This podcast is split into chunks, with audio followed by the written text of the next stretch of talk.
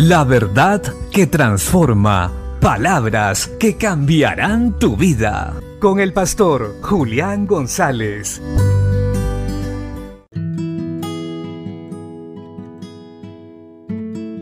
La Biblia dice en el libro de Apocalipsis capítulo 22 versos 11 y 12.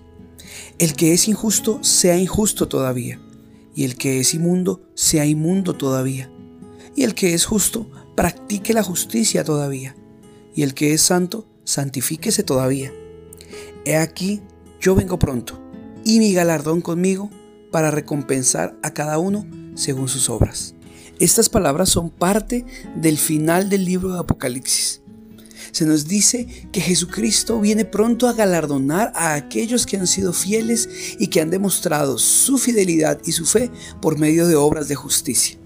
Mis amados hermanos, necesitamos entender que debemos dar fruto y fruto en abundancia y demostrar a Dios que realmente creemos en Él, dando fruto que glorifique a Dios.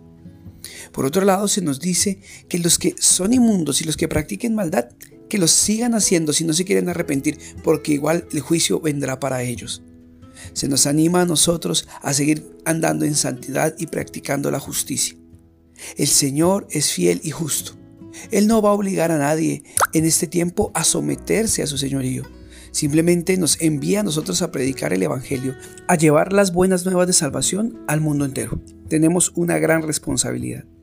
Y es hacer que más gente conozca quién es Jesucristo, que son pecadores, pero que hay remedio para eso. La salvación mediante la fe en Jesucristo. Pero llega un momento donde todo se acaba donde el tiempo de la gracia se acaba.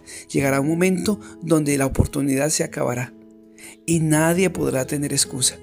Ahora, decidamos por Cristo, sirvámosle con alegría de corazón, consagrémonos a Él, porque ciertamente Él viene pronto y vuelve por una iglesia santa y pura.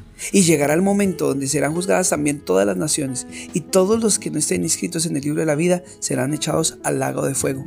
Así que volvámonos a Dios, arrepintámonos y los que estamos en Cristo permanezcamos haciendo su voluntad, dando fruto y mostrando al mundo que somos hijos de Dios. Bendiciones.